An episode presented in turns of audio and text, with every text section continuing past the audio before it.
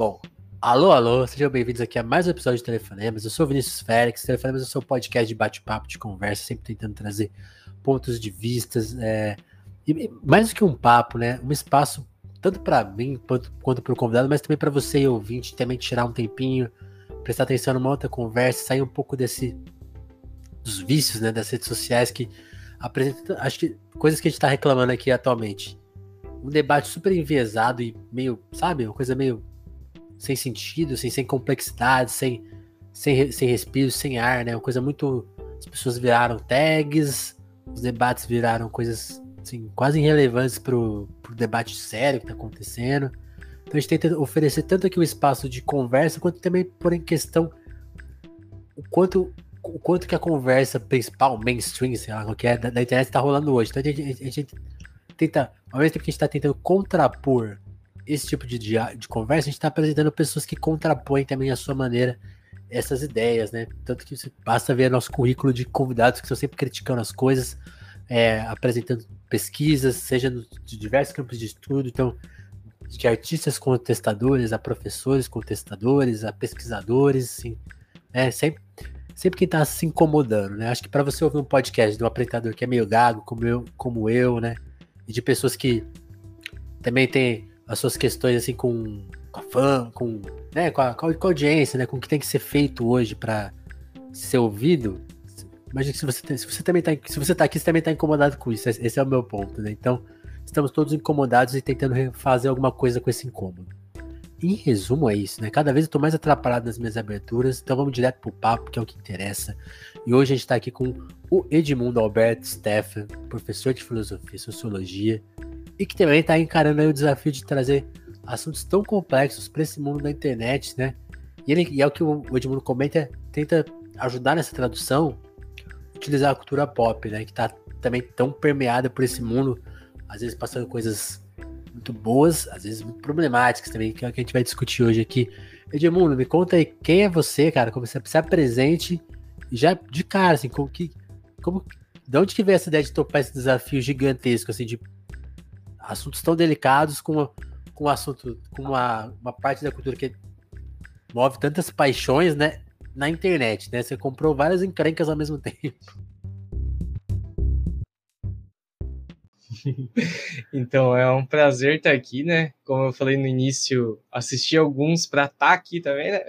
Pô. Dei uma olhada, então, assim, parabéns pelo trabalho. Como tu falou, valeu. é importante a gente ter esse espaço aqui, né? A gente também tá na internet, porque foi uma das questões que fez eu começar a criar internet, é, criar conteúdo para a internet, que foi a gente ocupar esses espaços também, né?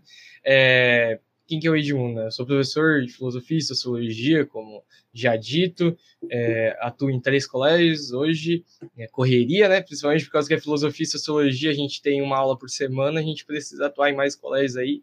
É, trabalho também é, como coordenador da pastoral social aqui da minha comunidade, então Legal. É, quem está acompanhando lá no Twitter, no Instagram, está vendo que a gente faz um trabalho social, né? Principalmente nesse momento pandêmico aí, tem muita gente precisando e a gente está tentando ajudar. Né? E além disso, né, crio conteúdo para a internet, trazendo o que eu ensino dentro de sala de uma forma mais simples, né? Tentando trazer a galera para o debate, porque como começou essa ideia, né? A galera sempre me falou durante. Eu sou graduado em filosofia, né? E durante a faculdade de filosofia, muita gente vinha para mim e falava: pô, mas filosofia, é um negócio lá dos gregos, não faz mais nem sentido hoje em dia e tal. E eu sempre trazia para o debate: não, galera, olha isso aqui, olha essa ideia. E ela tem tudo a ver com o nosso cotidiano, ela tem a ver aqui que a gente pode é, ter uma melhor uh, vida. Tanto é que a galera dos coach agora estão trazendo os filósofos também, né? Claro, de uma forma totalmente errada, mas é, a gente pode absorver muita coisa aí para o nosso cotidiano. E é, é isso que eu tento trazer com as minhas postagens, né, com os memes, vídeos lá no TikTok também, é trazer que a filosofia, a sociologia pode ser uma forma é, legal e importante para o debate, né? Porque é uma coisa que eu falo muito dos meus alunos. Não importa muito em sala de aula, mesmo eu tendo a não colocar muitas minhas opiniões, porque eu entendo que é interessante que eles tenham os conceitos e eles formulem as suas próprias opiniões. Só Boa. que para formular essas opiniões, eles precisam ter os conceitos. E é isso que eu falo. A gente precisa ter por esses debates, né, como falou no início, para a gente não ficar num debate raso achando que tudo é simplista para a gente debater, né? a gente precisa ter determinados conceitos para apresentar determinadas ideias. Então eu tento fazer isso trazendo a Sim. simplicidade, assim, mas claro, com rigor né, acadêmico e tal, porque também a gente não pode virar várzea também, né? Não que a várzea é. seja um problema, mas assisto os jogos da várzea também. Máximo respeito para a galera da várzea. Mas isso que você falou é muito legal, né, Ned? Porque, tipo assim, a questão do conceito, eu acho que ela mexe, mexe muito com o debate hoje, porque isso, isso não sei se você sente às vezes, mas eu sinto direto que na, na internet tem pessoas debatendo as coisas e de uma forma assim, tipo assim, as pessoas, as pessoas estão lá debatendo, mas elas estão falando de assuntos completamente diferentes, né? Então, tipo assim, esse debate mesmo recente que teve nos jornais sobre a questão do racismo, as pessoas estavam partindo, as pessoas estavam polemizando, né? Tipo, do racismo reverso. Pô, elas estão partindo de um conceito de racismo muito questionável, né? Vocês, vocês estão usando a palavra certa para sobre o que vocês estão reclamando, e isso se repete, é exaustão quase, né? A, a, a próprio debate de liberdade de expressão recente, tipo assim, sabe, vocês, vocês é... estão partindo de um conceito errado e estão criando é, margens para coisas que não cabem dentro desse debate, né? E aí estragam o debate todo, inclusive, né? Muito interessante. E algo isso. que eu estava refletindo sobre é que tem alguns debates que só acontecem na internet, né? Por exemplo, nazismo de esquerda é uma parece que só acontece na internet. Quando a gente entra na academia, aí é uma coisa que a gente não debate. Só que o problema é esse. O problema é que como a gente não não é que o problema é debater, mas é que como a gente que, por exemplo, está criando conteúdo, a gente não dá bola para esse discurso. Só que ele vai se aflorando no meio de uma galera que não está dentro desse espaço. Então, e passa a existir, né? É, racismo reverso, né, terra plana, são os debates que ninguém leva em consideração, né? O próprio, por exemplo, o Olavo de Carvalho, né, é, foi sempre criando força porque a galera acadêmica nunca deu valor para ele. Então a galera não parou assim e falar, vamos refutar esse cara, vamos, sei lá, marcar um debate com o cara. Você pode ver, não tem é, um debate. Isso é verdade, ele não tem um contraponto, né? Sim, por quê? Porque realmente ninguém leva, ninguém que tem um mínimo ali de conhecimento sobre as questões que ele trabalha, leva ele a, levava ele a sério. Só que o ponto é, esse não levar a sério também criou o público que ele tem, né? É, cara é, no canal do YouTube dele tem quase um milhão, se não bateu um milhão já é, de inscritos lá. Então, o que eu tento trazer também é argumentar ele, ele nesses debates. o governo, né, inteiro. E ele influenciou um governo inteiro, né? Tem, assim, tem mais... em, em, algum, talvez, talvez, talvez algumas pessoas falem, pô, você tá exagerando. Mas assim, os mortos da pandemia, ele tem uma responsabilidade, uma responsabilidade dele ali, né? é bizarro. Não, e, e, toda a argumentação dele, né? E aí que entra os contrapontos da filosofia. Por exemplo, é, foi um, eu fiz um tweet, eu quero fazer um vídeo ainda sobre. Por exemplo, aí foi um dos que traduziu uma obra do Arthur Schopenhauer que fala sobre como ganhar um debate sem ter argumentos. Sim. E aí já entra para o que ele argumentava, né? É ganhar um debate sem ter fundamento nenhum. E lá tá, tipo, ah, tu começar a xingar o cara, né? Tu jogar é, argumentação não para o conceito que está sendo trabalhado, mas criticar, pô, mas quem é tu para falar sobre isso e tal? E era de fato o que ele fazia, né? Questionar a fonte, então dizer, ah, não, mas o IBGE é uma fonte marxista, não sei o que, que não tem nada a ver, mas uhum. é, é uma, então não pode ser levado a sério. Então argumentar dessa forma foi uma coisa que ele trouxe dentro da filosofia, só que usando de forma né, totalmente utilitária ali, e que a galera não parou para dizer assim, ó, isso que o Olavo de Carvalho está fazendo está lá na obra, mas ele está deturpando o que o Schopenhauer falou, tá Tipo, ninguém parou para fazer isso. E aí, dentro disso, ele foi criando debate, narrativa, e tem um monte de, de uma galera aí que segue, né? E hoje a gente vê aí a galera saindo do bueiro aí, principalmente depois da morte Total. dele aí, porque todo mundo agora quer esse público aí que. Quem ficará com o legado, né? É.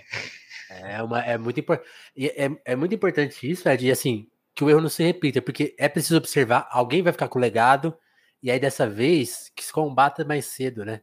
O, Sim. Isso, porque é isso, assim, ele não foi contestado pela academia e depois, né? É, é, você como um cara que, mais acadêmico do que eu, né? Que eu sou zero academia, mas eu posso falar pela, pela imprensa, né? A imprensa chancelou ele, né? Tipo assim, por mais que às vezes ela tenha criado alguns debates, essa forma de chancelar, mesmo para tipo assim, a, a mídia faz muito isso, né? Não, eu vou deixar essa pessoa passar ridículo aqui, e não, não é assim que a coisa funciona, né? E você chancela, você permite, você amplia o público, você faz várias cagadas nesse processo e sim, deu, deu é, no que deu. Próprio. Ele Se passou na Globo lá, né? aqui, gente. ele passou na Globo lá com o Pedro Bial elogiando horrores ele, né? Dizendo como grande filósofo, não sei o quê, sendo que ele nunca foi um filósofo. Isso aqui é uma característica, gente. Porque todo mundo pergunta, ah, mas por que, que ele não é filósofo? Boa, boa. Explica isso assim, para a gente fazer até um corte disso aqui. Por que uh -huh. ele não é filósofo? Então, assim, ó, eu sempre entro no ponto que a galera fala assim: ah, por que, que o Olavo de Carvalho não é um filósofo se o Sócrates também não tinha graduação em filosofia? Só que o ponto é: o médico na época do Sócrates também não tinha graduação em medicina, né? Já é um ponto. Mas hoje você não se consulta com um médico que não tem, né, um CRM, não tem um certificado, não tem a graduação. Eu acho, né, que você não vai se consultar com um médico que não tem, né, o básico da graduação. Quero que você Segundo, faça isso. Pô, é, eu espero que você faça isso. Segundo ponto, a, a questão, por exemplo, eu não me considero um filósofo, né? Primeiro que não é um ponto de se considerar ou não se considerar. Na verdade, o que acontece é a galera eu sou tem um filósofo, hein? é um, uma questão mais aprofundada, assim, no sentido de ter um estudo realmente, sabe? Por exemplo, é, eu tinha alguns professores, eu estudei na PUC do Paraná, né? E tem alguns professores lá que vale até a pena buscar obras deles, estudos deles, que é o Gelson de Oliveira, o César Candioto. Eles são professores doutores já, e não é eles que se intitulam filósofo. Na verdade, é o meio que eles estão, né? Então, assim, eles têm o reconhecimento dos próprios pares. Então, não é assim, ah, eu sou filósofo e pronto, como o Olavo de Carvalho fez. Na verdade, é uma questão de criar as próprias ideias e ter uma formação. Então, assim, por exemplo, eu não questiono chamarem o Olavo de Carvalho de pensador. Mesmo que eu discorde totalmente das ideias dele. De fato, ele, era um... pro play, né?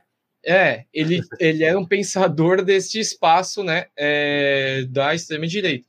Mas enquanto filósofo, aí é algo que dá para se questionar, principalmente dentro desses aspectos, né? A questão da graduação, da qual ele não tinha, segundo aspecto do reconhecimento pelos pares e do aprofundamento, né, antes mesmo de fazer qualquer é, indagação e reflexão sobre as questões da filosofia. E isso foi até descoberto, assim, no dia que algumas pessoas levantaram, né, as pessoas porque começaram a surgir várias histórias de pessoas que se de alguma forma relacionaram e tentaram combater ele, coisas que até ficaram pelo caminho. E surgiu essa história né, de um grupo de pesquisadores que foi lá fazer as aulas e viu que não tinha aula nenhuma, né? Que era assim que é, ele ia dar aula dos filósofos e tipo assim, era, era um bate-papo que ele citava uma frase do cara, ficava meia, meia hora xingando ali, era coisa completamente vazia, né? E que, que rendeu muita grana porque eram cursos car caríssimos. Né? Sim, mas e é isso. Por exemplo, eu fiz um vídeo que aquele, eu não lembro o nome do cara agora, mas que é um bolsonarista lá, ele postou logo depois da morte, é que é, Olavo de Carvalho não vai ter discípulos, assim como é, Sócrates, Platão e Aristóteles não tiveram. E uhum. sendo que ele citou realmente na ordem, né, de que o Platão foi discípulo de Sócrates e o Aristóteles não. foi discípulo do Platão, né? Já começou errado aí. Mas eu de fato respondi, realmente, ele não vai ter discípulos porque ele também não era um filósofo. E aí, uma galera veio me xingar nos comentários. Por quê? Porque a argumentação deles é em cima disso, é de invalidar o que tu tá falando, não em apresentar sobre os teus argumentos. E essa questão de usar uma frase totalmente desconexa, ela é um perigo. Por quê? Porque, às vezes, o livro do filósofo tem é, 300 páginas, mil páginas, seja 200 páginas. Só que aquela frase, às vezes, logo depois, ele está apresentando aquela frase para refutá-la. Né? Então, assim, ele apresenta o contexto e depois fala por que não faz isso sentido. Só que se eu tiro a citação, eu digo, ó, em tal página ele fala isso, isso, isso, e eu defendo aquela ideia, no próprio livro pode estar refutando. Né? Então, é citar uma frase e dizer, ó, o fulano pensava assim, então por causa disso, disso, disso, disso, né? Então, não o contexto do livro como um todo. Por isso que eu, por exemplo, e a galera da. Uma galera que eu converso, por exemplo, eu sou um cara que eu sou péssimo com citação, assim. Uhum. Por quê? Porque eu, também não é o fundamental do que a gente aprende enquanto professor. O fundamental é tu entender o conceito, né? É claro que a galera que está fazendo, que tá fazendo vestibular ama a citação lá, elas às vezes buscam algumas, né, buscando dentro do conceito que eu vou apresentar. É, que é o ensino que a gente tem, né? Mas dentro Exato. disso, essa, essa questão da citação pela citação, ela é um perigo, porque tu pode tirar totalmente de sentido, né? E às vezes falar que, por exemplo, o, o Foucault defendia a direita, que não era, né? Então, assim, porque ele apresenta numa frase lá determinado ponto e depois é, refuta, sabe? Tem que vigiar e punir mesmo, Foucault. né? E, e Ed, fala, fala, fala, um pouco seu, do, do, da sua formação, assim, você sempre se interessou por esse campo? Do, dá, dá uma situada de onde você está falando, como que, como, que uhum. como você pensou em chegar na. Cara, é estudos, engraçado. A, a, vida de professor também, veio, veio uhum. da família, veio de alguma outra inspiração? É engraçado isso, porque, na verdade, eu sempre gostei de ciências humanas. Né? Sempre uhum. foi as minhas melhores matérias na, uh, na, no ensino médio, no ensino fundamental também, sempre ajudava a galera nessas áreas, nunca tive nenhuma dificuldade, tinha dificuldade nas ciências exatas ali, e aí eu Conhece queria fazer história. eu queria fazer história. Só que eu sempre fui uma pessoa que muito ativa na igreja, né? Como eu falei, eu faço parte da pastoral social uhum. da igreja, né? Eu sou católico. E é, dentro ali desse processo, eu pensei em ser padre. Tava pensando assim sobre. Oh, e aí um amigo meu que é padre, ele falou: Ah, pô, se tu gosta dessa, dessa área de ciências humanas, o padre ele precisa fazer filosofia e teologia para depois né, ser padre. Então já faz tem já que ter faz muita certeza, né? Tem que estudar. Tem que ter, tem que estudar pra caramba, assim. Que de certa forma tem que ter um aprofundamento ali sobre as coisas. Mas aí eu, ele falou: ah, pô, então faz filosofia, porque tu gosta das ciências humanas, e aí tu vai discernindo, né? Aí, claro, me apaixonei pela graduação, né, pela licenciatura, e assim, eu fazia parte do grupo de jovens, então eu sempre amei ensinar, assim, sabe? Tipo, tá falando pra galera. E aí, a licenciatura me puxou, assim, e eu deixei de lado essa ideia de ser padre e segui na, no leigo, assim. E eu dou aula desde o ano passado. Na verdade, ano passado foi meu primeiro ano como okay. professor. Eu terminei minha graduação em 2000 Exatamente, eu caí no olho do furacão. Os professores falaram: se tu aguentar agora, tá tu fácil. segue o resto da vida. Porque em 2020 eu terminei minha graduação, meu último ano da graduação já foi dentro da, da pandemia, né? Até minha formatura foi online, e aí nem teve assim, ó, ó, ó como endoidar, endoidei dentro de casa, né? eu vim aqui para chamada com os amigos, mas coisa, né? aí eu, no primeiro ano, como eu já fazia esse trabalho nas redes sociais, isso chamou a atenção de alguns colégios aqui de onde eu trabalho, né? De Joinville, Santa Catarina, aqui. E aí, é, eu comecei a dar aula num colégio. No segundo semestre, abriu uma vaga num outro colégio, comecei a dar aula. E agora, uhum. entrei, né, para um terceiro colégio nesse ano agora. Então, ano passado, assim, foi tudo muito novo, assim, elaborando minhas aulas, criando conteúdo. Só que eu vi que é um ambiente que até os alunos gostam, sabe, de ter o professor ali que cria conteúdo e tal, por quê? Porque é um a mais também para eles estudarem, né? E para sair daquilo que a gente acabou de falar, né, desse negócio do decoreba, porque aí eles veem a aplicação daquilo né? É, eu, por exemplo, na minha primeira aula, eu sempre gosto de trazer umas músicas tipo Maria Mendonça e tal, para mostrar como que a filosofia está aplicada no dia a dia. E aí eles falam, pô, professor, as minhas aulas são na segunda, é, na segunda eles, pô, professor, essa bad agora já na segunda-feira, mas aí trazendo ali Schopenhauer, Nietzsche com a Maria Mendonça. E claro, eles não imaginavam, quando coloca para tocar, que aí eu falo sempre assim, então, gente, tem um, uma pensadora contemporânea que traz um aspecto aqui, ó, igual do que o Schopenhauer, uma releitura do que o Schopenhauer fala. Aí eu vou lá, né, no computador, começa a tocar, eles, ah, não. e aí começa é a tocar e eu trago ali a reflexão ali sobre, sabe? Pô, legal. E, e, como você foi, porque aí, aí, que tá, como que você foi identificando isso, assim, tipo assim, de encontrar na cultura pop esses exemplos? Porque aí, quem pega o seu canal no YouTube, vai ver você discutindo assim, por exemplo, Platão e Schopenhauer para falar de Ambev e filosofia. Aí você vai discutir o Coringa, você, pô, você discutiu o Dom L, né? Pô, inclusive, inclusive fica aqui a nossa crítica ao Sesc, que, pô, só um show do Dom L Foi, esgotou os ingressos em um minuto, ninguém conseguiu comprar, e tem criança chorando, tá? Então. Pô, e a Anitta vamos, não vamos... faz nada. E a Anitta não fez nada, não falou um A sobre isso. Então, pô, você, aí você fez um vídeo sobre ele, fez um vídeo sobre The Office, né? Que é representado aqui hoje pela Crequinha. Olha.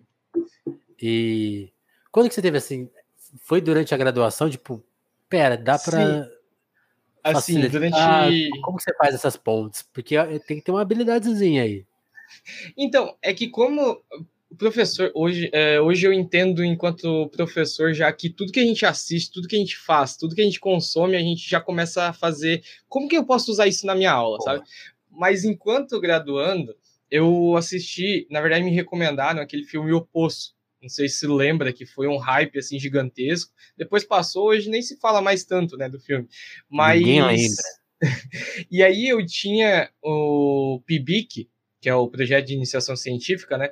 É, sobre Merleau-Ponty, e era leitura em Marx. Na verdade, eu fiz dois projetos de PIBIC durante a graduação, um no Foucault, que é a Sociedade Punitiva e a Penalidade da Existência, que foi até a área que eu hoje mais pesquiso também, que é o Foucault, e o Merleau-Ponty, depois que foi o segundo, que era a leitura de Marx.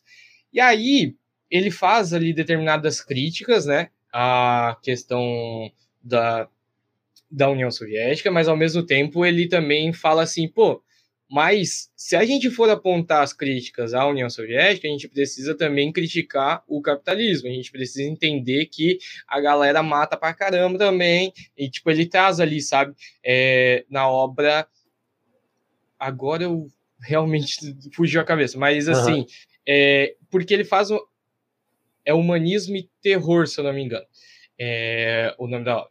E por quê? Porque ele faz uma reflexão daquele livro, tem um livro que é Zero Infinito, que é uma crítica do autor a o regime da União Soviética. O é. livro todo é uma distopia em função da União Soviética. E aí, o Merleau-Ponty foi escrever esse livro fazendo uma crítica em determinados pontos, assim, dizendo, ah, beleza, entende determinados pontos que dá para criticar, mas ao mesmo tempo a gente tem que apontar todas as críticas e todos os erros do capitalismo. E aí que eu estava nessa época fazendo essa pesquisa, se eu não me engano, estava até terminando já a pesquisa, e apareceu esse filme. Né? Aí eu estava conversando no WhatsApp é, com a pessoa e falei, né? Pô, a minha pesquisa tem relação com isso, porque lá em determinado ponto do filme o cara faz isso e tem a ver com isso que o Merleau-Ponty traz. E aí trouxe essa reflexão e a pessoa falou, pô, posta isso no Instagram. Porque eu sempre gostei, assim, de ser ativo nas redes sociais, mas, tipo, eu criava poesia e tal, tem até um livro de poesia, é, então eu postava, assim, as poesias e tal. Eu falei, pô, mas posta essa análise aí. E aí eu postei. E uhum. a galera curtiu, assim, sabe? Aí depois, tipo, eu fui postando outros filmes, fui postando esses filmes, e a galera cobrando assim, pô, faz de volta, faz de volta. Então, aí eu comecei Você a fazer. Que tinha algo. É, aí eu comecei a fazer no Instagram, né? Primeiro. Aí eu fui pro Twitter, comecei a fazer no Twitter também. Hoje, tanto que a minha rede social maior é no Twitter do que no Instagram. Olha o perigo, olha o perigo. e aí, lá no, no Twitter, a galera começou a divulgar também, pô, teve uma galera assim muito massa que começou a divulgar em massa, assim, chegar muita gente. E aí eu comecei a fazer essa análise, sabe? Então, ah, saiu um álbum novo. Hoje eu tô meio perdido pela quantidade de coisa que eu tô fazendo, sabe? Eu até tô meio num hiato, assim, mas eu tenho que voltar a fazer as paradas. Mas aí eu comecei pelos filmes, depois, pô, por que, que a gente não analisa as músicas aí? Daí comecei a fazer lá, fiz da Marília Mendonça. Na época a Marília Mendonça até deu RT, até compartilhou Foda. e tal foi muito massa, assim, porque eu postei, oh, se ela compartilhar, eu faço mais. E aí ela pegou e compartilhou. Eu assim, pinto o cabelo. é, se chegar a 10 mil, eu pinto de uma cor. É por isso que eu tô sem cabelo já. Mas o ponto que demais, é que cara. eu comecei a, a ver, tipo, essa galera curtindo isso e entendendo os conceitos, sabe? Então eu falei, pô, se eu trazer essas analogias, fica muito simples. Só que, tipo, eu não inventei a roda, né? A gente acha, pô, nossa, você começou a fazer uma revolução um, dentro desse aspecto, porque uma galera falou, pô, o Edmundo lá que faz tal. Só que isso é o método do Paulo Freire, né? É a ideia Totalmente, de trazer né? para contextualização do autor, do daquele que está estudando, para ele fazer analogia a partir daquilo que ele já tem, né? A então, partir do assim, mundo dele, né? né? Exatamente, que, né? Que é, que é o clássico, assim, você vai, você vai dar aula, sei lá, no Nordeste, e o livro foi escrito em São Paulo, e os exemplos são de coisas que só existem em São Paulo. Aí você, fala, aí, aí você vai falar, pô, as pessoas não estão aprendendo, é lógico, né? o livro não dialoga, é só você mudar, sabe, coisas simples, né? Sim, o linguajar. Mas cuidados que passam batido, palavras que não existem às vezes naquele lugar, né? Sim, então esse aspecto, assim, e aí, tipo, eu comecei a falar sobre as paradas mais hypadas, assim, né, porque é o que a galera também conhece, né, eu fiz até uma análise com o Barões da Pisadinha e tal, e assim, uma galera que, tipo, qual tinha... filósofo representa o Barões? Então, eu falei do Schopenhauer, que eu agora não lembro da música que eu falei, mas eu lembro por causa do pensamento da vontade daquilo que eu não tenho, né? O Schopenhauer ele fala que a vida é dor, porque é a ausência daquilo é, que eu não tenho, né? É o desejo daquilo que eu não tenho, porque a gente está é tá sempre inteira. É, e é exatamente é esse aspecto de que eu, eu vou sofrer sempre, porque eu sempre vou buscar aquilo que eu não tenho né? Então, assim, a, eu sei, porque, por exemplo, você come um chocolate, passa a vontade uhum. de chocolate, mas se você tem vontade, é porque você ainda não saciou aquela vontade. E aí, segundo Schopenhauer, a vida, né, como um todo, ela é vontade. E essa vontade ela nunca vai ser saciada, porque se você satisfaz aquela vontade, ela deixa de ser uma vontade. Né? Então é sempre buscando algo a mais. Né? E aí, dentro da música lá, é, agora eu não lembro, porque era uma música tá bem hypada. E aí eu trouxe essa reflexão.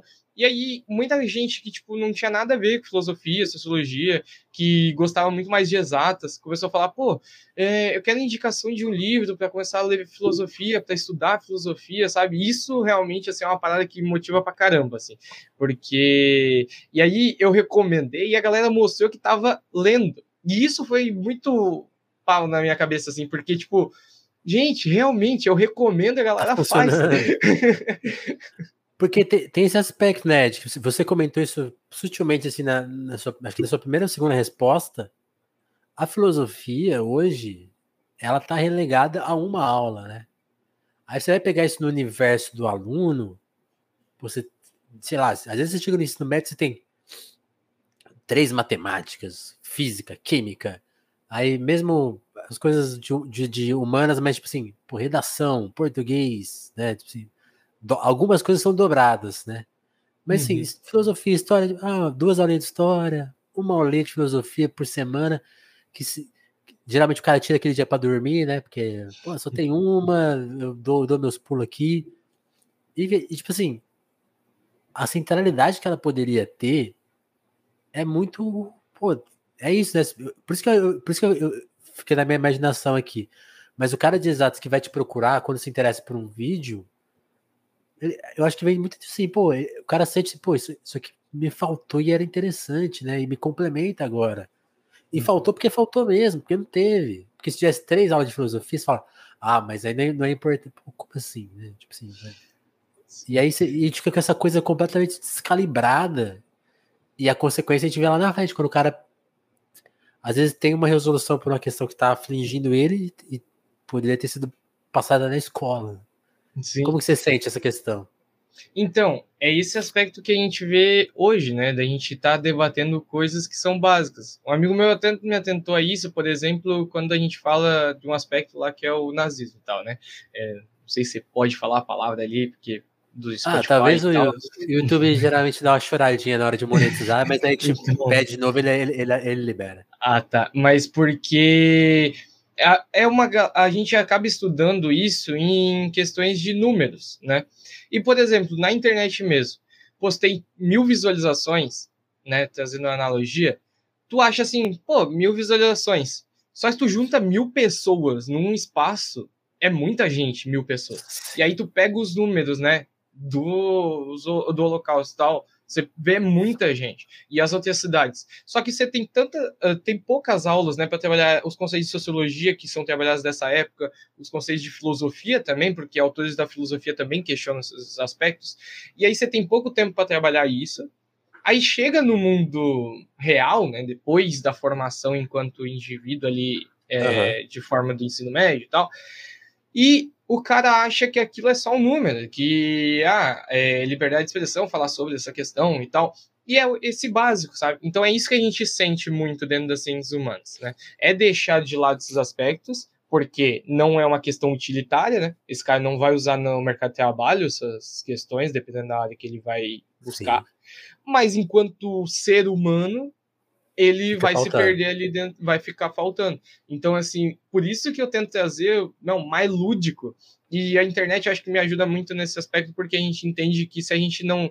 É, se o, a pessoa não prestar atenção nos 15 segundos primeiro seu, é, seu ela perdeu toda a atenção, né? Então, assim, é, na aula só não tem como ir embora, mas ela não vai prestar atenção, né? Ela desliga. Então, é, ele desliga ali ou desliga a chavinha, né? Fica, tipo, pesquisando qualquer outra coisa, agora no presencial de volta, é, e buscando alternativa. Então, é ideia também de ser lúdico, né? Claro que todo professor, cada professor tem sua metodologia, todo o seu aspecto, né? Não vou ser o que vou inventar a roda também, mas é, esse aspecto da falta, a gente tenta compensar na forma que se expressa, trazendo para o cotidiano. É claro que se cria um, um mar aí que a gente tem que se aprofundar, e aí que entra que é, a gente precisa estar tá sete dias por semana trabalhando, porque você precisa estar tá atento ao que está acontecendo. Eu, eu, às vezes, trago debates que são coisas lá que foram debatidos. Ah, é, eu dou aula lá na segunda, no domingo, no Twitter lá, estava falando sobre determinada coisa. E os alunos estão atentos, né, às redes sociais. Então, pô, por que, que eu não trago aquele debate que de várias vezes é de forma rasa que é feita e trago os conceitos que eu estou trabalhando na aula, sabe? Uhum. Então a gente tenta, dentro desses 45 minutos que a gente tem, também trazer essas questões. Claro que. Mano, 45 minutos. Eu não consigo fazer um podcast em 45 minutos. Imagina explicar uma. Sabe? Uma, uma conceito inteiro. Não tem jeito. Exatamente. Vocês fazem milagre. De fato. E aí, esse é um dos pontos, né? A gente precisa ali condensar várias coisas e que acontece, como eu falei ali na questão da história. Porque quando você vai estudar Segunda Guerra Mundial, você não tem um ano todo para estudar. Sendo que lá na graduação, você estuda muito, né? É, é tem na centralidade quase. Né? Pô, então, assim, é, você tem que condensar aquilo lá, que o aluno, se ele tem vontade, ele pesquisa mais, mas a vontade dele também não dá para julgar o aluno ter vontade ou não ter vontade de se aprofundar, porque ele tem mais trocentas disciplinas que ele tem que fazer, os trabalhos, tem que fazer um monte de coisa, sabe? Claro que vários alunos, eu fico feliz que eles vêm, assim, falar, pô, professor, mas por que eu começo a estudar política, por exemplo? É, nesse ano de eleição, assim, vários alunos vieram, e claro que eu não, eu, é, claro, eu falo por mim, né? Não uhum. julgo os colegas docentes, mas eu entendo que, por exemplo, eu tenho minha questão ideológica, né? Eu até sou militante do PSOL, mas dentro da minha aula, eu não vou trazer essas características, sabe? E eu falo assim, ó, começa lá, Platão, Aristóteles, o fundamento da política que vai chegar ao contemporâneo, sabe?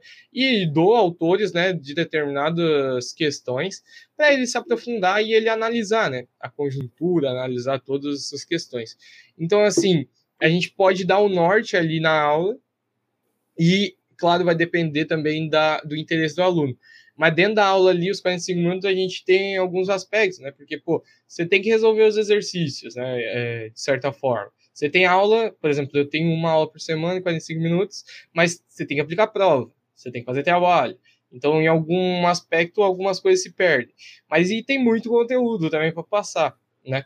Que aí é um dos pontos. E aqui já né, até saindo um pouquinho Não, do que a gente tava falando, mas assim, é, um, a galera da direita sempre bate muito de que a culpa do nosso ensino ser péssimo é do Paulo Freire, sendo que é o contrário. Na verdade, é a falta, Paulo, né? Não tem nada do Paulo Freire, cara. O Paulo quase. Freire estava começando uma nova tipo de ensino, veio a ditadura militar e colocou o, o ensino conteudista. E aí a gente joga conteúdo para o aluno, né? Vomita na cara dele, e ele tem que ir pegando o que dá ali, tentando juntar Lé com Cré e tentando fazer alguma coisa, né? Então, na verdade, a falta dele. E aí fala, ah, mas se o professor gosta tanto, por que, que não faz? Porque a gente tem uma BNCC, o professor não ensina o que bem entende na sala de aula. Tem a gente tem uma base, né? Tem o é, chefe. É, e assim, tem a Base Nacional Comum Curricular, né? Então, assim, a gente tem os assuntos que a gente ensina, né? A galera acha que a gente chega na sala, por exemplo. ah, inventando eu, da cabeça. É, eu gosto muito de Foucault. Então, eu dou aula o ano todo sobre Foucault não ligo para os outros. Não é assim que funciona. Pelo contrário, tem uma aula que eu consigo me aprofundar os conceitos de Foucault. Os alunos ficam até, nossa, professor, você está com um brilho diferente hoje na aula.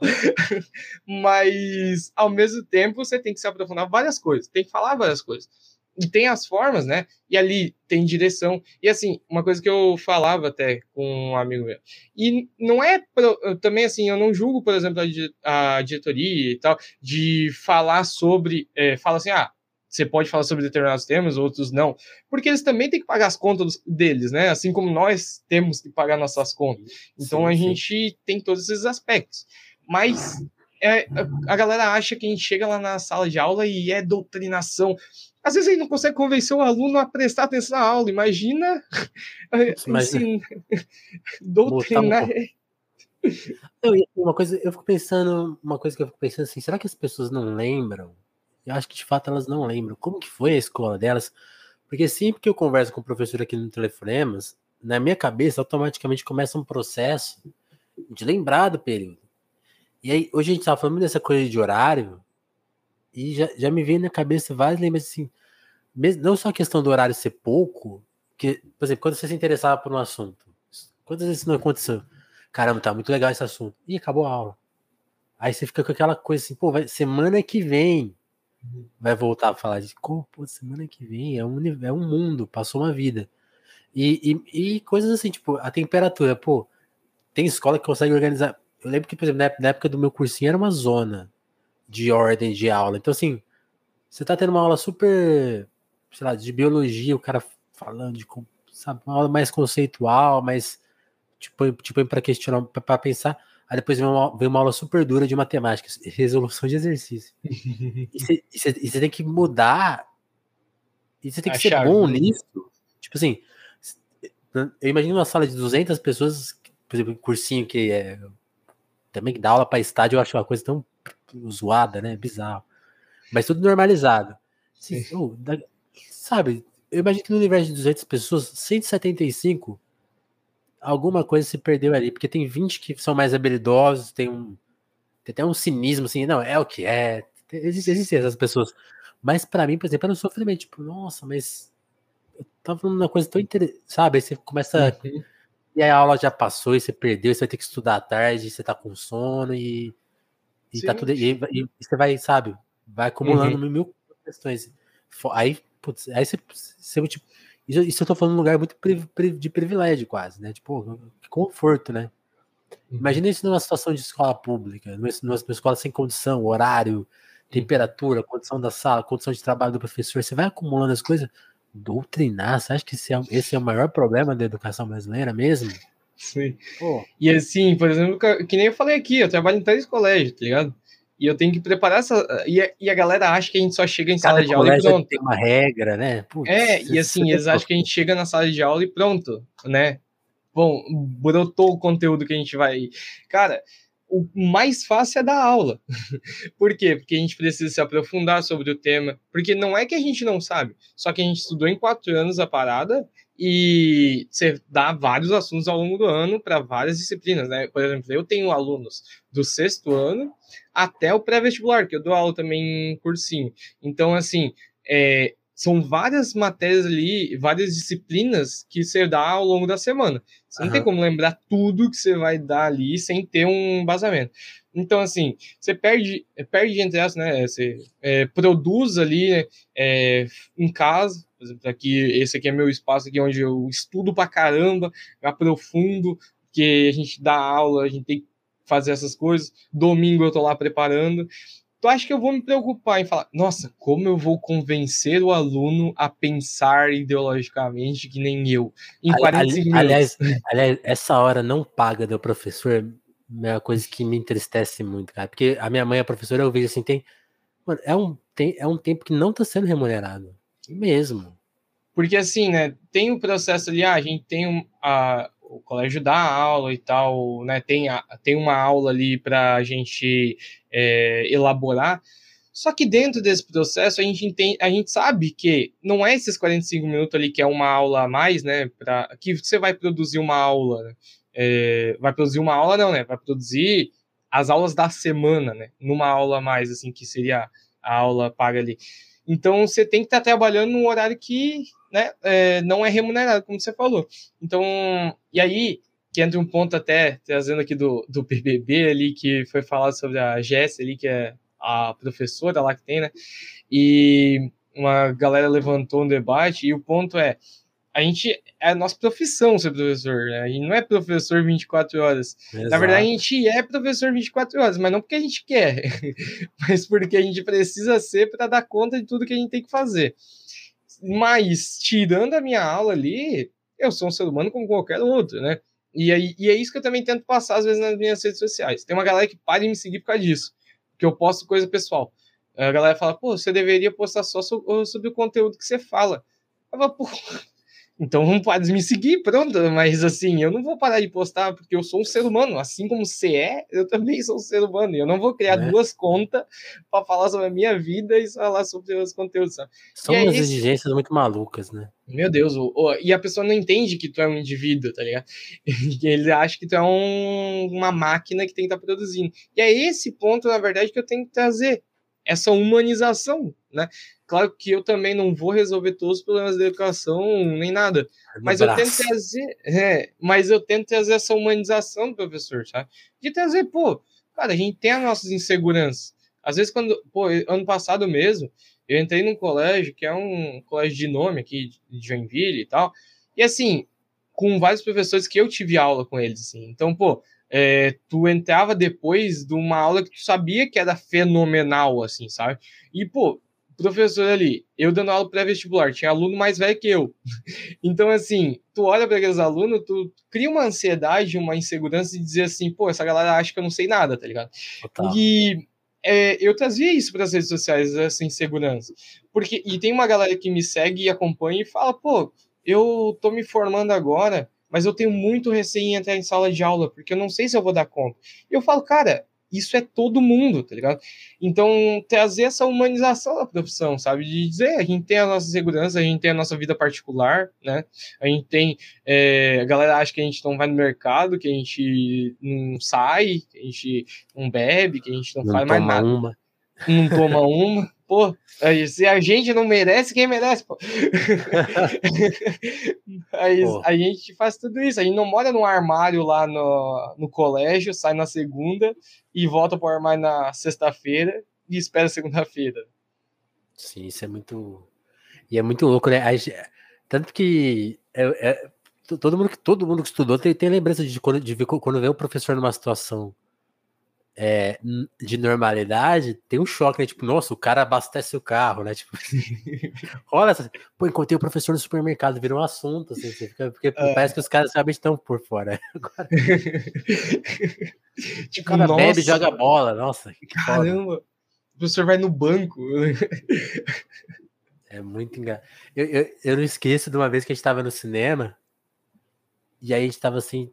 A, a, Antes a gente estava no cinema ou indo comprar ingresso assim. E aí saiu um professor nosso de uma sessão e começou a entrar em outra. A gente, ah, professor, duas, que isso? Duas sessões ele. É o tempo. Eu, eu não esqueço dele correndo. É o tempo que eu tenho. Aí ele já vê dois filmes seguidos, assim, tipo, aí, você, aí foi um choque, assim, saber que o cara vai no cinema e, pô, que o cara se, se obriga a ver dois filmes, porque, tipo assim, ele não vai. Ele sabe que ele vai ficar não sei quanto tempo sem ver um filme. Então, Cara, eu vou foi, dizer foi, uma... foi, foi, um contato com a vida adulta que eu falei assim, nossa, hoje quando eu fico. Quando é, eu vejo que eu tenho tempo pra isso. nada, eu falo, caramba, é realmente, era, era isso eu mesmo. Tô, que... Eu tô num processo agora de regularizar o meu carro. Eu comprei um carro no final do ano, porque trabalho né, nesses três colégios, né? Eu já falei uhum. isso um milhão de vezes, mas. E aí não dava mais para ir de ônibus, assim. Eu, eu moro aqui na zona sul de Joinville e os dois colégios que eu, dois dos três colégios que eu trabalho são na, na, zona, na zona norte. Então eu perdia uma hora, uma hora e meia, assim, só no ir e no voltar. E aí chega morto em casa, né? Claro que, assim, isso para outras cidades é pouco, né? Mas, assim, é, para a gente aqui é bastante tempo no trânsito. Então, eu pensei, ah, vou comprar. Só que aí tá nesse processo agora de normalizar, ah, de é, ajeitar as coisas e você não acha tempo para fazer essas burocracias da vida adulta uhum. aí. E é muita burocracia da vida adulta, é muita coisa que tem que fazer. E é isso aí, tipo, aí tu tira um dia, tu tem que fazer tudo naquele dia, porque aquele dia tem, o resto não, não tem mais tempo para fazer. E aí, e aí, como que fica essa vida de produtor de conteúdo? Você, você faz como um acessório mesmo ou você chega a ter um, tempo de, de, de, dedicação, porque, porque aí fazer YouTube é aquela coisa. Hum. Faz o vídeo, faz a arte, aí tem que divulgar, e aí gera mais um estresse, né? Como que você lida com essa parte? Então, o YouTube, por exemplo, é um projeto que agora eu deixei mais para frente, sabe? Eu postei uhum. aqueles vídeos ali, eu, eu gosto pra caramba da plataforma, assim, de postar conteúdo e tal, mas como eu tô nessa correria aí, não, não tá rolando mais tanto, assim. Então eu tô focando mais no Twitter, no Instagram e no TikTok, que são conteúdos mais curtos, assim, sabe? Porque o YouTube, querendo ou não, você tem que ter no mínimo uns 10 minutos ali, né, pra condensar as ideias e tal, e editar, é, criar uma postagem chamativa, tudo isso, e de fato não rola mais tempo. Então eu acabo tendo uma regularidade no, no Twitter, eu tô sempre falando sobre tudo, né? Uhum. E às vezes fazendo umas trends ali sobre alguns assuntos, né? Trazendo conceitos é, sobre coisas do dia a dia, que nem tava a galera falando sobre a marcha lá é, do Paquistão e da Índia, acho que era, é, uma marcha diferente e tal. E eu falei, ah, esse estranhamento ele vem do etnocentrismo, porque a gente tem uma visão etnocêntrica. O Laraia fala isso. E não tem problema ter uma visão etnocêntrica. O problema é quando isso vira um preconceito. Né? Orientalismo, nós, né?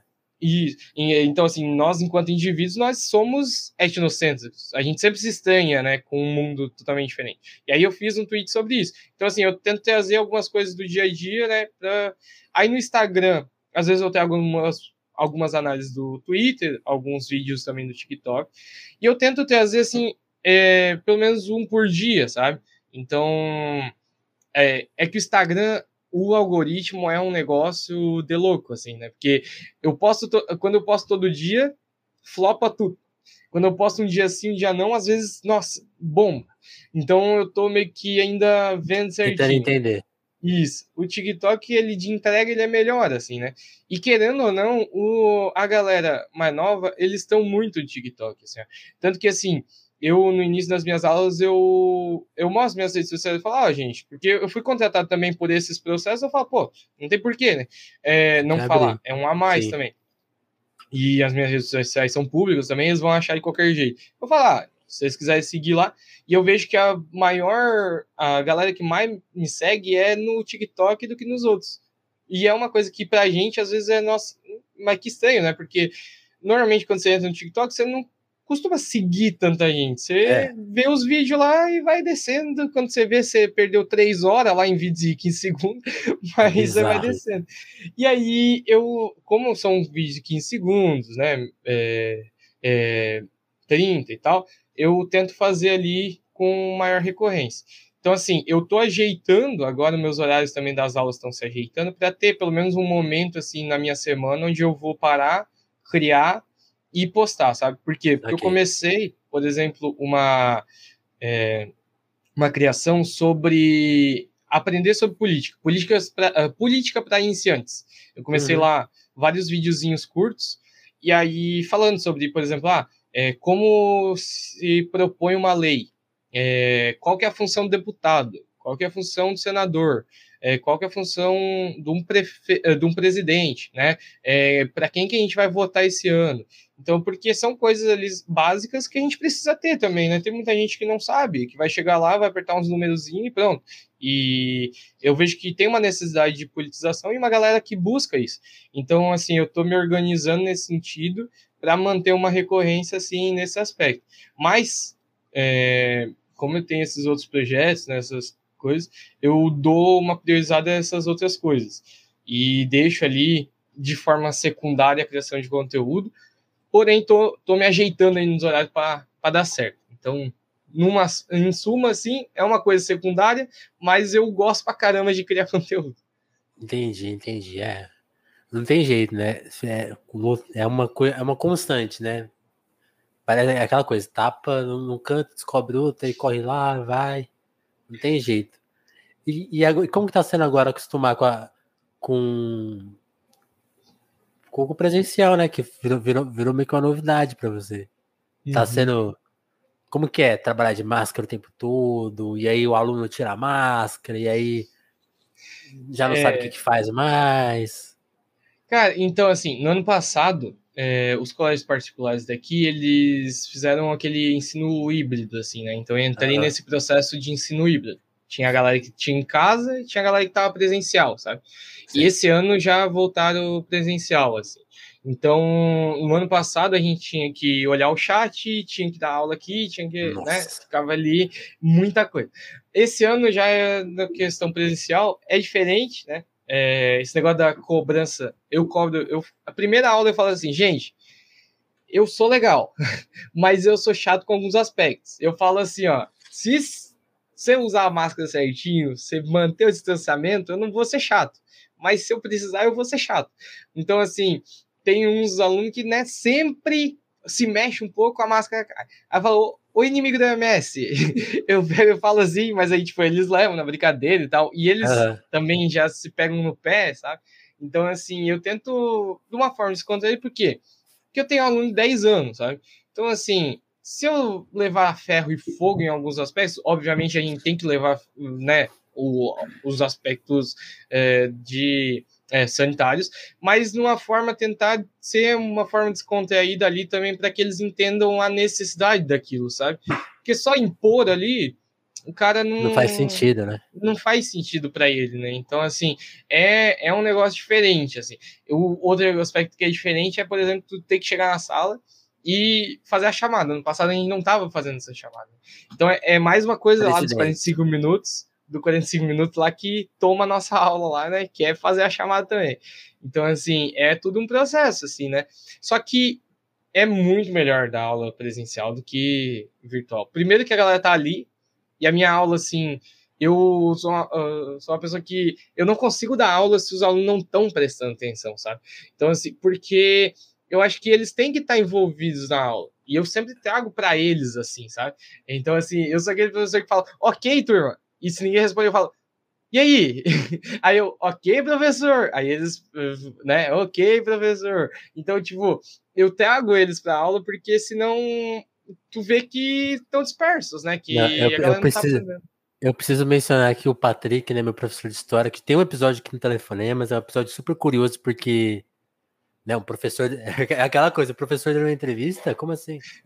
E o cara que a, gente, que a gente conviveu, né? E a gente fez essa entrevista bem longe da pandemia, né? Então é uma conversa muito especial. Quem, quem quiser procurar, assim, porque como ele não é conhecido, assim, né? Não tem rede, tem rede social, mas assim, ele não faz um trabalho. É, é, é uma das entrevistas mais pessoais da história do telefonema. Então, assim, eu até recomendo para quem quiser lá ver.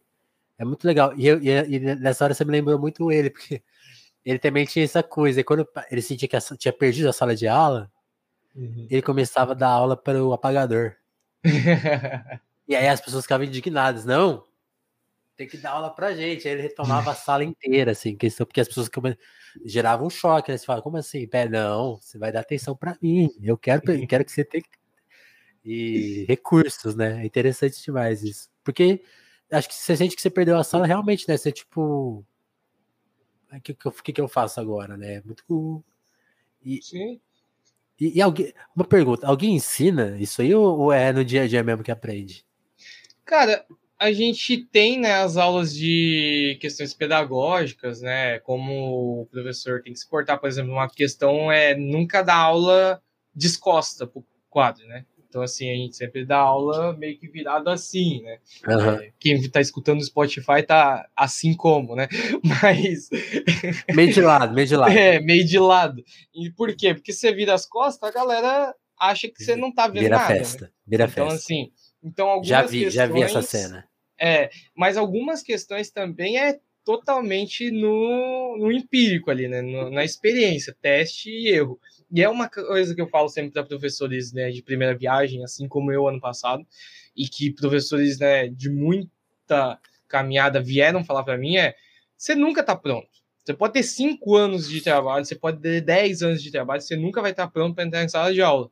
Isso não quer dizer que você não sabe dar aula. Isso quer dizer que você vai errar. E tá tudo bem, né? Às vezes é sobre isso. Não, mas é, é o processo de tentativa Opa, tra e realmente no processo dentro dos quatro anos, assim, sabe? Esse processo de como é que eu faço para chamar a atenção da galera? Porque tem turma que funciona de uma forma, tem turma que funciona do outro, Exato. porque o perfil de aluno não é sempre igual, né? Então, assim, tem por exemplo, eu, esse ok professor, ele dá muito mais certo no sexto, sétimo ano do que no pré-vestibular, né? Então, é, às vezes eu. Você manda um ok, turma, ah, vai, toma. Já vira babu, Caramba! É. Ok, o caramba, tô aqui até 10 da noite. O que, que tu quer ok? Se liga, professor. Mas é, é esse aspecto, assim. Aí, claro, né? Tipo, tem algumas analogias, por exemplo. Tem filmes que eu trabalho no pré-vestibular que eu não trabalho com a galera mais nova. Mas ao contrário, acontece porque a galera gosta dessa nostalgia também, porque, por exemplo, eu falo às vezes de Aladdin, com a galera do, do pré-vestibular, mas porque eles pegam referência. A galera, aliás, galera de 10 anos, tem uma galera que não sabe quem que é o Belo. E eu fiquei muito revoltado com isso. Porque eu fui dar aula e falei, ah, porque a gente vai estudar o Belo aqui, né? Porque o colégio que eu dou aula tem filosofia eh, desde o quinto ano, assim. E aí, é, eu falei, ó, oh, a gente vai estudar o Belo, mas não é o pagodeiro. E ficou Oi? um silêncio mórbido, assim, sabe? Tipo, quem Caralho. que é o belo pagodeiro? e aí eu, gente, como assim vocês não sabem quem é o belo pagodeiro? E aí, aí teve que dar uma aula sobre o belo. Aí eu tive que dar uma aula sobre o Belo Pagodeiro, colocar as músicas, né? para depois. Mas é também a questão, né? Das analogias. É, tem analogia que não vai funcionar. Então, por exemplo, minhas analogias às vezes dão muito mais certo com a galera pré-vestibular, que é uma galera próxima da minha idade, né? Tem 24. Também. Então, é, eles têm a proximidade ali do que eles estão consumindo e eu também estou consumindo. Então, é tudo uma tentativa e erro, assim. Você aprende alguns processos, mas dentro dessa questão é, das práticas profissionais, né? A gente aprende muito também questão burocrática, né? Que é uma parada que a galera também acha que o professor não tem que fazer, mas que tem que fazer muito, que é planejamento anual. A gente tem que pensar o que a gente vai fazer o ano todo, já no começo do ano, né? Sem conhecer a turma. Então, assim, você não sabe. Pôr as notinhas no sistema. É, pôr as notas no sistema, lançar chamada, lançar os conteúdos que você postou. Cada né? escola tem um sistema, geralmente. Cada escola tem um sistema. Nossa. Então, é, ontem, por exemplo, eu estava numa reunião eu estava prestando atenção na reunião, tá? Antes, vai que o meu coordenador vai ver isso aqui, né? Mas ao mesmo tempo, eu estava aqui, eu tenho duas telas. Então eu estava aqui na outra tela, mandando e-mail para outro colégio que eu precisava mandar, né? Então, assim, você tem várias burocracias, várias coisas que você tem que fazer, né? Então, é, foda, é um é processo. Foda.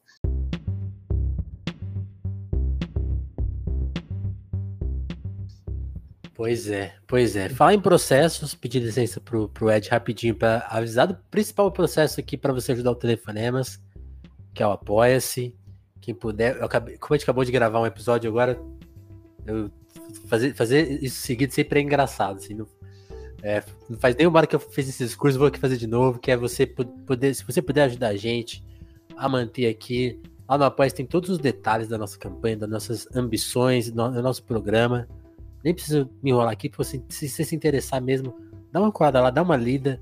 Você ver que é uma missão bacana e é isso, ajuda a fortalecer a nossa missão. Não é ficar ninguém ficar rico, milionário, como, como trabalhando na internet, mas manter o básico e manter assim esse, esse, tipo de conversa que a gente tem aqui no telefone. Isso só vai continuar existindo se vocês vierem com a gente, tanto no Apoia-se, quanto ser membro aqui do canal do YouTube, quanto mandar um Pix pra gente aqui na QR Code. São várias formas de você ajudar o telefone. Se tivessem grana, inclusive, principal forma, e até uma forma que eu recomendo para todos, que é compartilhar, divulgar. Você é professor, está vendo esse papo? Fala, comenta aí, manda, manda para o professor. Pô, olha a realidade do Ed aqui, né? Você vai se identificar com esse cara, porque ele passou pelas coisas que a gente já passou, que a gente vai passar, se você está estudando para ser professor. Então, várias coisas. Se você é aluno do Ed, manda pra sala, compartilha pra sala, fala, pô, o professor participou do podcast muito louco. E daí dá risada lá dele, pode tá, tá tudo liberado, tudo tá liberado você. Resolvam isso lá com ele. Então é isso. Quem puder colar no apoia vai ter nosso muito obrigado. Eu vou inclusive agradecer quem já tá por lá hoje, quem que vai ser agraciado. Deixa eu ver aqui. Cadê a minha lista? Hoje eu vou mandar um abraço para eles. Cadê? Pode ser aqui, ó. Pro Kleber Vinícius e pro Davidson Mati, né? Muito obrigado. Ó, pessoas que apoiam telefonemas desde 2020. Pois é. Pois é. Pô, isso aí é uma fidelidade assim, que eu agradeço infinitamente. Assim. Muito, muito obrigado a vocês.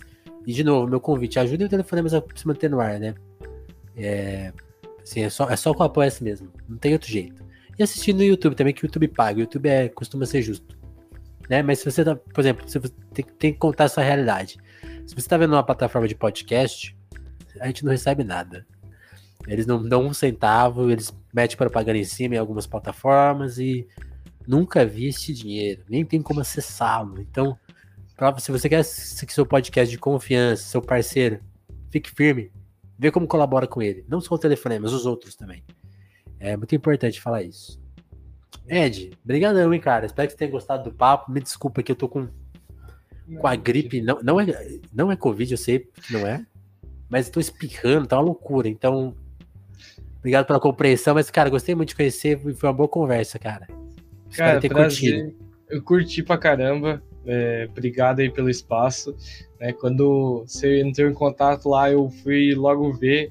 Assim, eu fico honrado, né? Porque uma galera que passou aqui pesada, né? Tem uns pesos e... pesados aí. Mesmo, é, sim. É. é verdade. E agora eu tô nessa lista aí. então, obrigado mesmo pelo espaço. Eu curti pra caramba. Eu acho que é sempre bom, né, a gente tá conversando sobre essas questões. Como eu falei, né, é, a gente tirar o professor ali do pedestal do intocável, né? Não quer dizer que a profissão não seja importante, pelo contrário, né, é muito importante. Mas é mais de, de dizer que a gente não é, é, um ser humano, né? Aí é meio puxado. Mas o, a valorização ela tem que vir por forma de remuneração, por forma de questões de trabalho, né? Ela não tem que vir por ah, dia 15 de outubro lá, galera. Ah, nossa, professor. Toma essa maçã aqui. E tá, toma essa maçã. E aí, da 16 de outubro, a galera tá lá xingando o professor na rede social, né? Metendo pau. A gente teve um caso aqui um deputado aqui de Santa Catarina durante a pandemia dizendo que os professores vagabundos têm que voltar a trabalhar. É, e eu não vou esquecer isso, aliás, e vai chegar aí a eleição e eu vou lembrar sobre esse cara, é, porque aí dia, dia 15 de outubro ele tá lá postando, porque nossos mestres, porque não sei o quê, né? Então essa valorização ela tem que acontecer o ano todo. E nesses aspectos aqui, ó, de postar, de compartilhar, né? Porque tem muita gente que fala, pô, eu gosto do teu conteúdo. Então, ajuda a divulgar, igual aqui, eu divulgo telefonemas também, se curte, né? Porque não chegar a mais pessoas, né? Compartilhar Sim. com a galera, às vezes ajudar, né, financeiramente, aí que você, tem aí o apoio e tudo mais. Então, acho que a gente tem que se ajudar, né? Aquilo que a gente é falou no começo ali, é, às vezes a gente tá muito ibope também uma galera que não é preocupada com essas questões, que não é preocupada né, em trazer um conteúdo de qualidade Total. no sentido é, de respeitar, né, de ter um limite da sanidade, da, express, da liberdade de expressão, e ao mesmo tempo essa galera tá criando conteúdo pra caramba aqui, né? Por exemplo, tu aqui, massa pra caramba, que eu conheci agora, né? Vou maratonar aí o podcast. E. Opa porque. Nossa. É... e tem bastante episódio, assim, ó. Fica o convite aí é, pra e tem. E, assim. tem uns que a minha performance, assim, putz, fui, fui aprendendo a fazer no ar mesmo, assim. É, Tenha paciência aí comigo. Pode deixar. Mas obrigado mesmo pelo espaço aí. Eu curti pra caramba a conversa. Espero que a galera tenha curtido também. Galera que vai ver aí. E se puder, né, dá uma moral também lá nas minhas redes sociais, que é tudo Prof Word lá. No Instagram, vai. Twitter, Isso. TikTok né? Vou até deixar nos comentários aqui. Ed, valeu demais. Turma que acompanhou, que está acompanhando nas várias versões, várias plataformas, muito, muito, muito obrigado. Compartilhe o telefonema, sigam a gente. Vocês sabem o que tem que ser feito aí, dá like, comenta, é, segue no Twitter. Cada plataforma tem o seu jeitinho, vocês sabem, eu sei que vocês sabem, vocês sabem como se comportar em cada uma delas. E a gente tá em quase todas. Tá no TikTok lá, eu não tô postando muito, mas a gente tá lá. Siga o telefonemos lá também. Lá é isso, Ed. Valeu, cara. Valeu, turma. Obrigado. Telefonemas volta a qualquer momento com mais um Papo Nota 10. Valeu, gente. Obrigadão.